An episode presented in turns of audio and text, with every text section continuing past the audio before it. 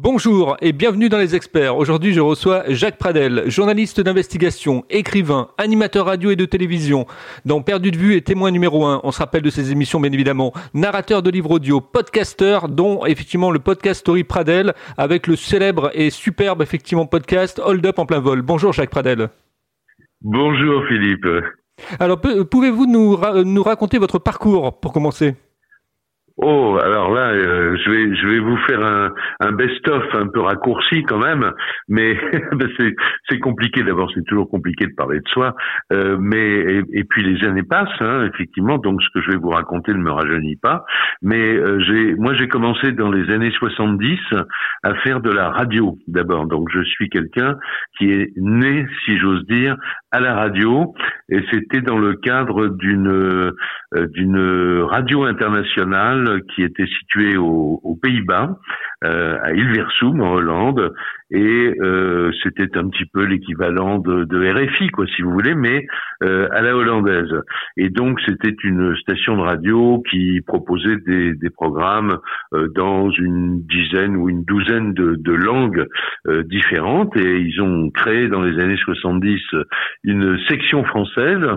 Euh, et donc voilà, j'ai été contacté dans, dans des circonstances qui sont seraient très longues à raconter, parce que moi à l'époque j'étais étudiant, je, je travaillais euh, euh, plus ou moins à, à Sciences Po, euh, voilà, je, je, venais d'ailleurs de de, de, de, faire l'examen de deuxième année de Sciences Po. Quand j'ai eu cette proposition de quelqu'un parce que j'ai euh, accompagné dans un studio euh, une jeune femme qui qui elle était comédienne et et qui enregistrait beaucoup de, de pubs ou de ou de choses comme cela.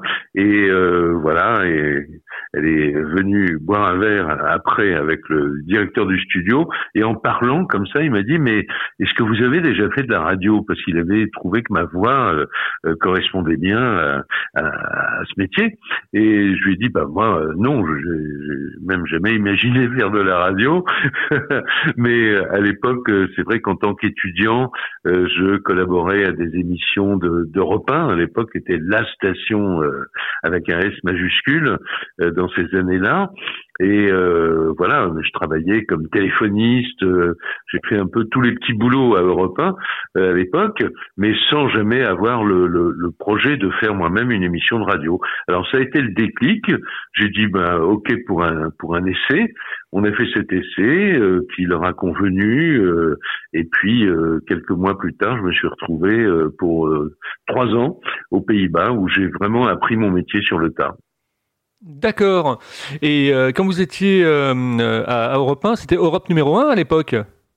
Ah, C'était Europe numéro 1, absolument. Voilà, c'était les, grandes années, si j'ose dire, d'Europe numéro 1.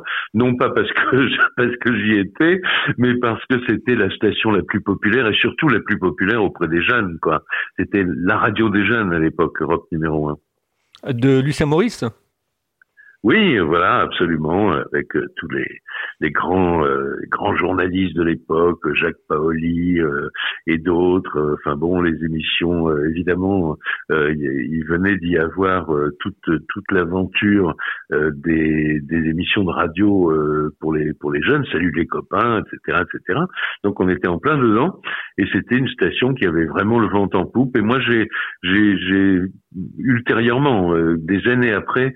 Euh, travailler euh, euh, avec euh, le, le, présentateur de Campus, qui était donc voilà une de mes idoles, et, j'ai fini par le retrouver, mais des années et des années après. Quels sont vos, vos mentors dans le, dans le milieu de la radio, justement, à part cet animateur de, de Campus? Bah, justement, Michel Lancelot, hein, oublié de vous donner son nom, euh, mais Michel Lancelot était une véritable icône parce qu'il avait vécu aux États-Unis, qu'il diffusait dans l'émission Campus euh, toutes les musiques euh, qu'on ne connaissait pas encore finalement en, en, Europe. Et puis voilà. Et plus tard, il se trouve que pendant mes années hollandaises, je suis devenu correspondant pour une émission de radio de France Inter de, de Michel Godard. L'émission s'appelait Au rythme du monde. C'était un des premiers, le premier multiplex culturel où il y avait donc une fois par une fois par semaine euh, des, des, sujets qui étaient développés euh, euh, bon en Hollande avec moi, mais aussi en Allemagne, en Angleterre, en Italie, enfin dans toute en Pologne, dans, dans toute l'Europe de l'époque, en Espagne aussi. Et voilà, donc Michel Lancelot et Michel Godard sont les deux qui m'ont vraiment donné envie de faire de la radio. Euh, et puis après, bah, c'est les années France Inter où j'ai passé de nombreuses années, et c'est évidemment euh, euh, des, des, gens d'abord avec qui j'ai eu le, le, privilège de faire quelques quelques émissions, euh, comme euh, comment s'appelle-t-il Au moment de vous dire son nom, il m'échappe, mais on va le retrouver. C'était Alain Decaux, Alain Decaux avec qui j'ai pu faire pendant presque une année une émission quotidienne. Et puis c'était Jacques Chancel, et puis c'était Claude Villers, euh, et puis c'était euh, José Arthur. Enfin voilà, le, la dream team de France Inter de l'époque. Quelle grande personnalité quand même, hein, tous ces euh, tous ces gens de radio. C'était c'était merveilleux ça. Moi j'ai pas connu, hein, j'ai bon j'ai connu après parce que je me suis intéressé bien évidemment. Avec Lina on retrouve des choses, de radioscopie par exemple Jacques Chancel. Mais j'aurais bien voulu vivre effectivement à cette époque. Moi ça devait être terrible. Ah ben c'était une, c'était, il y avait, il y avait des gens dont le nom est moins connu, mais euh, comme euh, Gérard Cyr qui avait euh, une voix absolument extraordinaire et qui qui, qui faisait aussi des scénarios, de, des scénarios de, de films, etc. Enfin, il y avait Jean-Yann, il y avait, il y avait vraiment un, un vivier incroyable à l'époque. Et alors après, on se rappelle tous, moi je me rappelle devant mon, mon, mon téléviseur avoir vu Perdu de vue et témoin numéro un. Donc ça, c'est des années de télévision. Oui, alors les années de télévision qui, qui d'ailleurs avaient commencé euh, un peu plus tôt dans le service public aussi euh, sur euh, euh sur euh, ce qu'on appelle maintenant Antenne 2, mais qui était à l'époque, bah, c'était la 2, quoi. C'était voilà, et où j'ai commencé à faire des émissions avec Dominique Verdeillan notamment, qui est devenu par la suite le, le spécialiste police-justice de, de, de France 2 maintenant.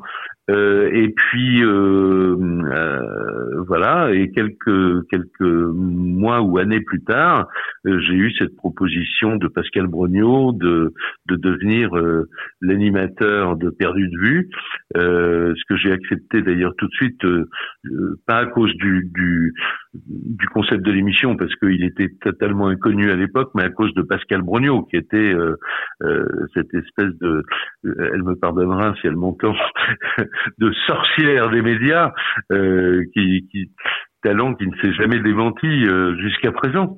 Donc voilà, donc j'ai été formé par Pascal Brognaud euh, pour cette émission-là.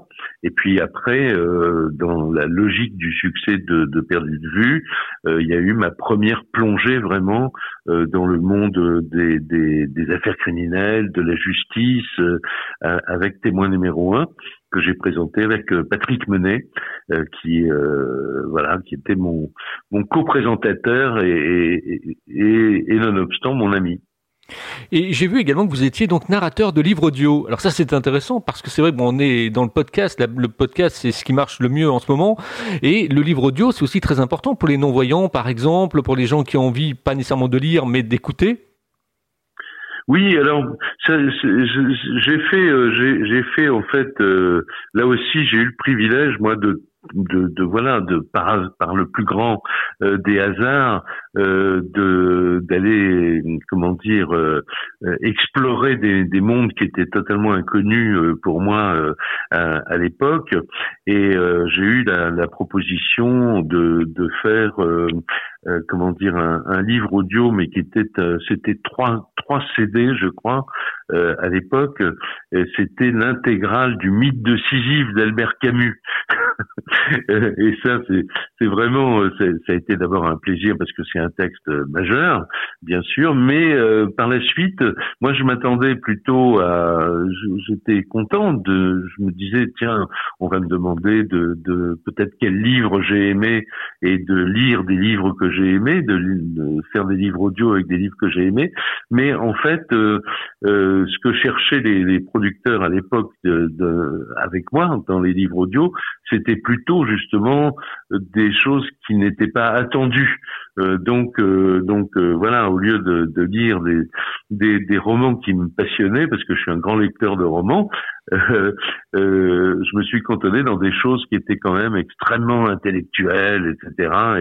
Et, et voilà. Et puis par la suite, j'ai fait avec la maison d'édition Nathan euh, à l'époque des cassettes, là c'était avant le CD, en fait, euh, toute une série de de, de, de, de récits euh, à partir d'une petite collection de, de livres sur de Nathan, sur l'histoire. Donc j'ai fait des reportages dans l'histoire, des reportages de l'aventure également, et ça a été ça a été pour moi un vrai plaisir parce que j'adore raconter des histoires.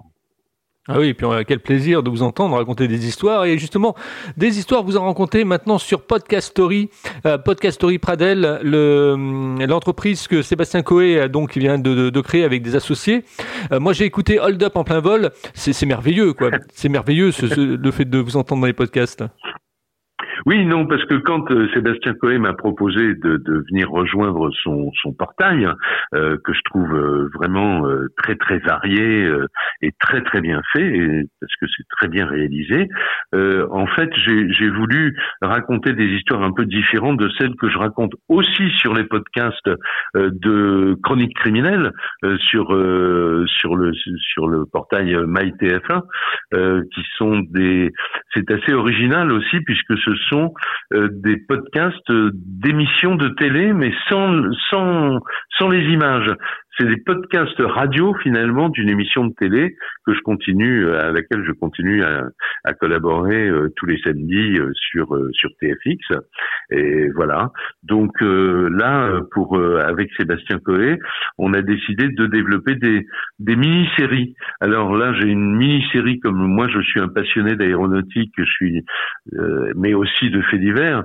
J'ai choisi des histoires qui se passent dans le ciel et donc le, le, tout premier, la toute première histoire, c'était Hold Up dans le ciel, une histoire qui s'est euh, authentique, hein, euh, qui s'est déroulée dans les années 70 aux États-Unis, où un, un, monsieur a décidé de faire le premier casse finalement, euh, qui était aussi une, une prise d'otage dans un avion des lignes intérieures américaines. Et il a pris donc euh, les, les, les, pilotes et, les passagers en otage. Et il a demandé que à l'atterrissage pour libérer tout le monde il fallait lui apporter euh, 200 000 dollars ce qui était une somme considérable à l'époque. Euh, et il a demandé que on veuille bien lui apporter sur le terrain d'aviation je crois que c'était à Seattle euh, 200 000 dollars en petite coupure euh, dans une valise et puis aussi un parachute. Et, donc ensuite il a fait redécoller l'avion euh, sans les passagers qu'il a libérés. Il a gardé juste le pilote et, le copilote et une hôtesse en otage.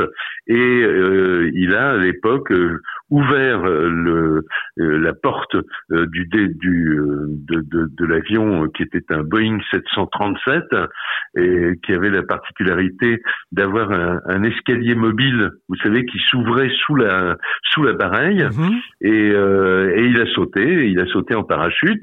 Et on n'a jamais su euh, ce qu'il est devenu euh, par la suite parce qu'on n'a jamais retrouvé les dollars et on n'a jamais retrouvé euh, l'auteur. donc, et on sait simplement que le nom qu'il avait donné pour acheter son billet n'était évidemment pas le sien, c'était un, nom d'emprunt. Donc, il est connu sous le nom de Dan Cooper et aux États-Unis, l'affaire Dan Cooper a fait la, la une de l'actualité pendant des années. Ça a été, je crois, une des plus longues enquêtes du FBI qui a décidé de classer le dossier en 2016. Euh, voilà, alors que les, euh, le, le, le, le, fait divers datait du début des années 70, vous voyez eh oui. Euh, alors moi, je me suis posé des, questions en écoutant le, podcast. Je me suis dit que, comment comment il a fait pour enregistrer le podcast, Jacques Pradel? Est-ce que quelque part il a fait des coupes, c'est-à-dire qu'il a il a narré euh, l'histoire, euh, il y a eu la narration, mais je suppose que vous avez fait des coupes au fur et à mesure. Non, pas du tout. C'est-à-dire que c'est c'est ça moi qui m'a intéressé dans la proposition de, de euh, c'est que euh, ce sont des histoires originales. Donc j'ai écrit une histoire et j'ai écrit l'histoire pour en faire un podcast. Donc euh, j'ai lu, euh, j'ai lu en fait mon texte, quoi, si vous voulez. D'accord. Euh, Ce que je voulais dire, Jacques Pradel, quand, quand, effectivement vous avez enregistré le podcast, est-ce que vous l'avez dit d'un flux complet, ou est-ce que au contraire il y a eu, ça a eu des parties, vous êtes arrêté sur pause, vous avez repris, etc. Ah non, pas du tout, pas du tout. Moi, je j'aime bien quand euh, je raconte une histoire, euh, finalement, la faire dans un peu comme comme en direct à la radio, quoi, si vous voulez. Donc, on a eu peut-être deux trois coupures pour pour boire un café, pour euh, parce que c'est quand même c'est un podcast qui fait, je sais pas, pas loin de, de 20 ou 25 minutes. Ouais, 20 minutes, ouais, je crois. Mais oui, voilà, bon, mais on s'est arrêté deux trois fois comme ça, mais pour reprendre au souffle, je dirais. mais on est resté dans l'histoire. Moi, j'aime bien rester dans, dans ce que je raconte. Euh, voilà, j'aime pas trop le, les, les, montages et les et les choses qu'on fait comme ça. Euh, euh, j'aime pas saucissonner mes histoires, si, si vous voulez. Donc quand je les raconte, je les raconte dans les conditions du direct. D'accord. Et alors, d'où vient cette, cette envie de raconter des histoires, Jacques Pradel? Ah ben ça, alors là, euh, c'est euh, voilà. Moi, j'ai d'abord j'ai effectivement fréquenté des raconteurs d'histoires. Je parlais d'Alain Decaux tout à l'heure, mais j'ai évidemment croisé aussi dans ma vie professionnelle euh, Pierre Belmar, qui, qui était pour moi un, maître de la de la parole et un maître raconteur d'histoire. Je connais très bien aussi Henri Gougaud, qui lui est à la fois romancier euh, mais avec qui j'ai fait euh, de nombreuses émissions euh, à, France Inter, des émissions sur le bizarre, l'étrange, l'insolite. Donc voilà, j'ai fréquenté beaucoup de raconteurs d'histoires et moi-même, mais ça c'est ma nature, j'aime raconter des histoires. Et, et, voilà, et donc après, ben vous savez, il faut une occasion, et l'occasion m'est venue au cours de, de, toutes ces émissions de radio où j'aimais bien euh, euh, comment dire, en, prendre les gens par la main et, leur raconter un petit peu euh, l'histoire que, je voulais aborder, mais en, en leur donnant l'illusion de la vivre avec moi. Vous voyez Et donc euh, voilà, donc c'est c'est un plaisir à la fois et en même temps c'est devenu une marque professionnelle euh, mais un petit peu euh, un petit peu euh, comment dire euh, c'était pas un projet quoi. Je me suis pas dit un jour ah je vais faire des émissions où je vais raconter des histoires. Il se trouve que j'ai raconté beaucoup d'histoires pendant mes émissions et que c'est devenu un peu une marque de fabrique et comment vous arrivez à captiver les gens? Parce que c'est vrai qu'il y a un côté magnétique quand même quand on vous écoute. On reste collé à, l'histoire, mais on reste surtout collé à la voix. Oui, mais ça, bon, euh, la, la, la voix, c'est indépendant de, si j'ose dire, de ma volonté. Euh, euh, il y, a, y, a, un côté, il y a, y a, un plaisir de comédien, évidemment, de, de, de mon côté, je le cache pas. et mais si vous voulez, il n'y a pas d'équation magique, il n'y a pas de, il n'y a pas de formule magique pour intéresser le public. Hein. C'est toujours à la fois une surprise, alors parfois une mauvaise surprise quand les gens n'aiment pas ce que vous faites, ou une très bonne surprise quand ils vous disent que euh, ils ont aimé l'histoire que vous avez racontée, la façon dont vous dont vous l'avez racontée.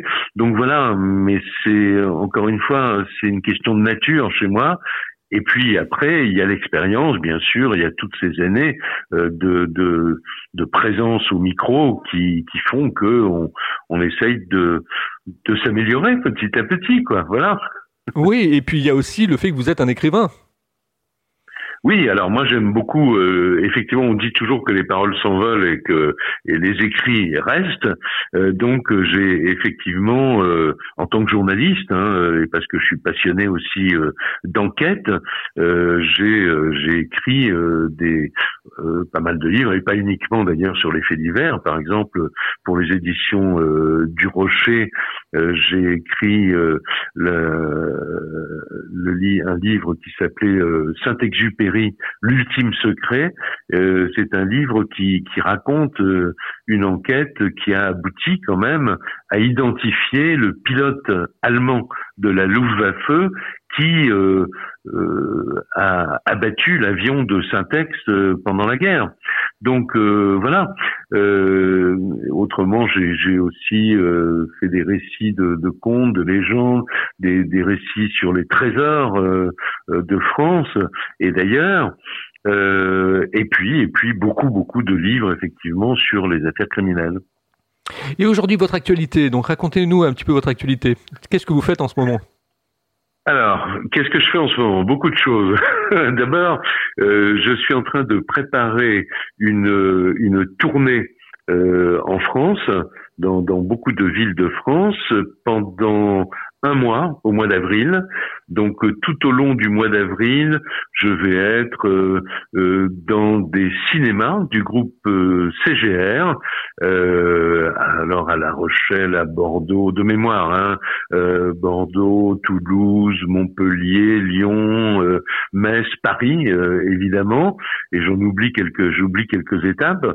Et chaque soir à 20 h donc pendant cette tournée, les les, spectateurs euh, viennent assister à, une conférence que je fais sur euh, les grains de sable euh, à cause d'un livre du dernier livre que j'avais publié chez chez Michel Lafon qui s'appelait Grains de sable où j'avais eu l'idée de raconter uniquement des histoires criminelles qui s'étaient résolues ou dont l'enquête avait abouti à l'arrestation de, de l'assassin, mais grâce euh, un grain de sable, c'est-à-dire euh, le, le petit élément qui vient qui vient gripper la, la euh, le projet du criminel, si tu veux, qui si vous voulez, qui qui qui pense toujours avoir réalisé le crime parfait.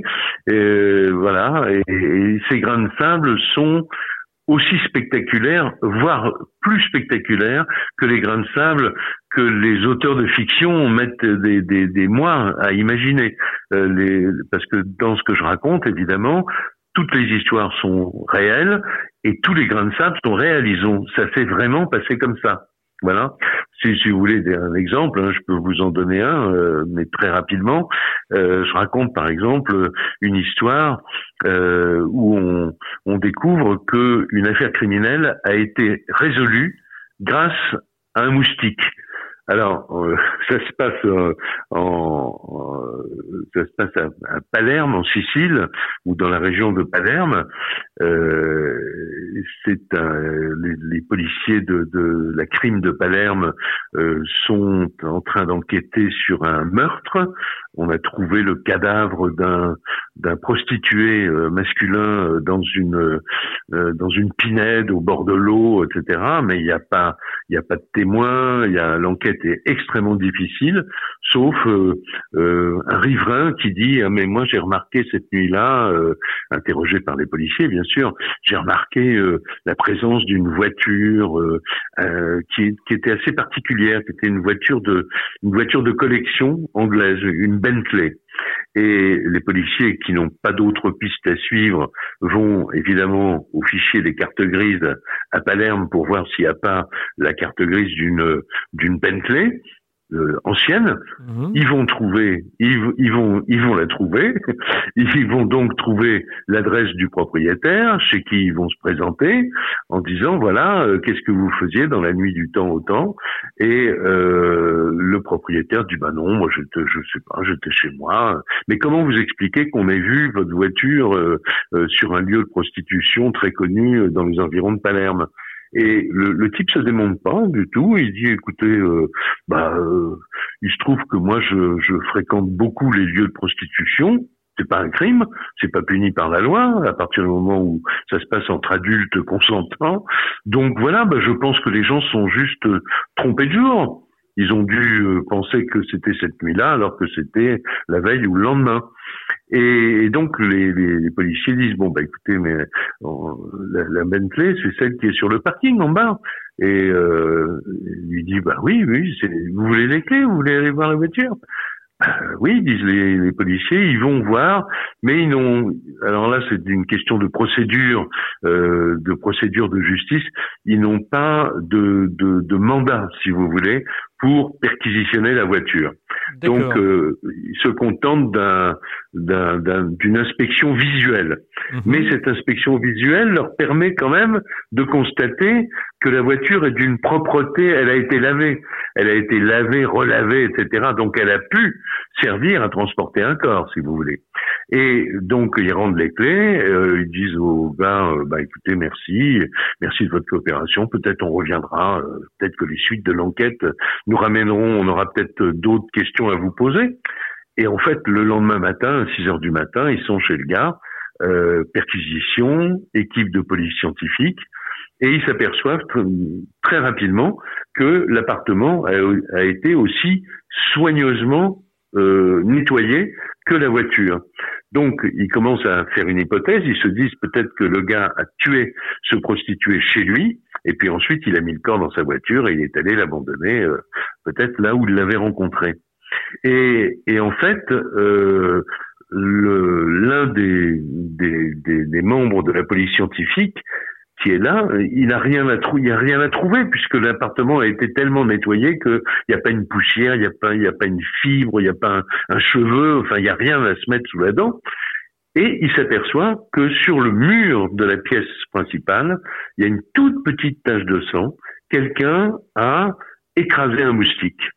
Et le policier dit d'ailleurs des années plus tard, je ne sais pas pourquoi j'ai fait ça, mais je l'ai fait. Avec une pince à épiler, il a prélevé euh, les débris du moustique, il a mis ça dans un sac, il a envoyé ça au, au laboratoire de police scientifique, et le résultat est revenu quelques jours plus tard.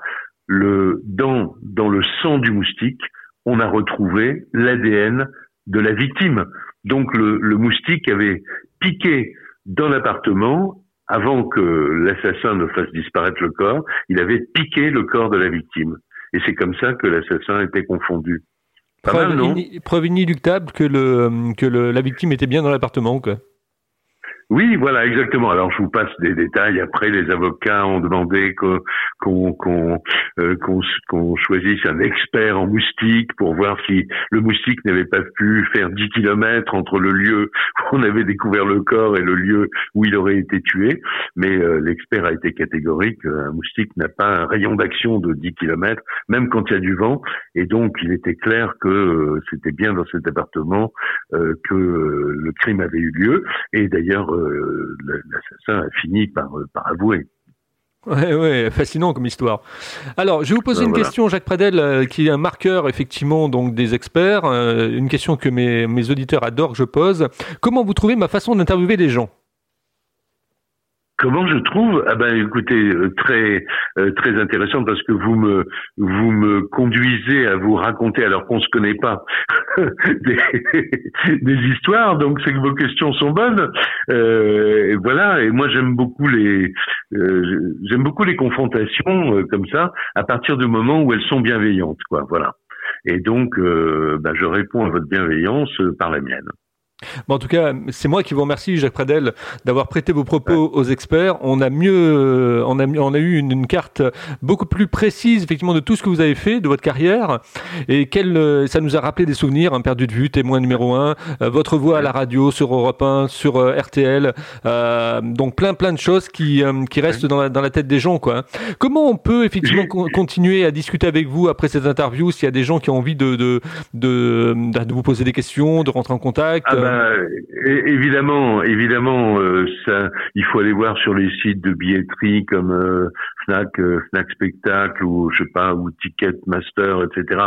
Ils auront toute la liste des conférences Grain de Sable du, du mois d'avril. Et puis, euh, si euh, euh, s'ils ne peuvent pas venir à ces conférences, euh, ça je vous l'ai pas encore dit quand vous m'avez demandé si j'avais euh, quelle actualité j'avais. Au mois de mai, le, le 11 mai prochain, je publie mon nouveau livre aux éditions du Rocher d'ailleurs, dont je parlais tout à l'heure, qui va s'appeler Mes archives secrètes.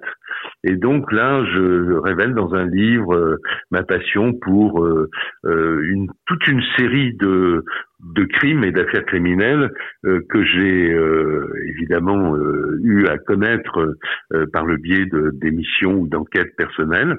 Et ce sont les histoires qui m'ont le plus frappé parce qu'on me pose souvent la question, mais s'il y avait une histoire à raconter parmi toutes celles que vous avez racontées, ça serait laquelle? Alors d'abord, euh, ça serait pas une histoire, mais, mais 10, 15, 20, 30. Et là, euh, ça va être le cas dans ce livre. Donc j'ai réuni les 30 histoires qui m'ont le plus marqué depuis que je m'intéresse aux faits divers. Bon, on se donne rendez-vous pour pouvoir effectivement se procurer ce livre. Et peut-être que vous viendrez nous en parler dans les experts. Ah ben avec, avec, avec grand plaisir, bien sûr. Merci Jacques Pradel, ne quittez pas, je vous retrouve en antenne. Euh, si vous aussi vous voulez être interviewé et que vous voulez passer dans les experts, vous me contactez sur contact libre-antenne.fr, c'est mon mail, hein, donc vous pouvez m'écrire contact libre-antenne.fr. Merci Jacques Pradel pour effectivement avoir euh, prêté vos propos aux experts, ça a été formidable. Moi j'ai passé un moment exceptionnel, 30 minutes ensemble, ça a que du bonheur. Merci beaucoup, Philippe. Ne quittez pas, je vous retrouve en antenne. D'accord.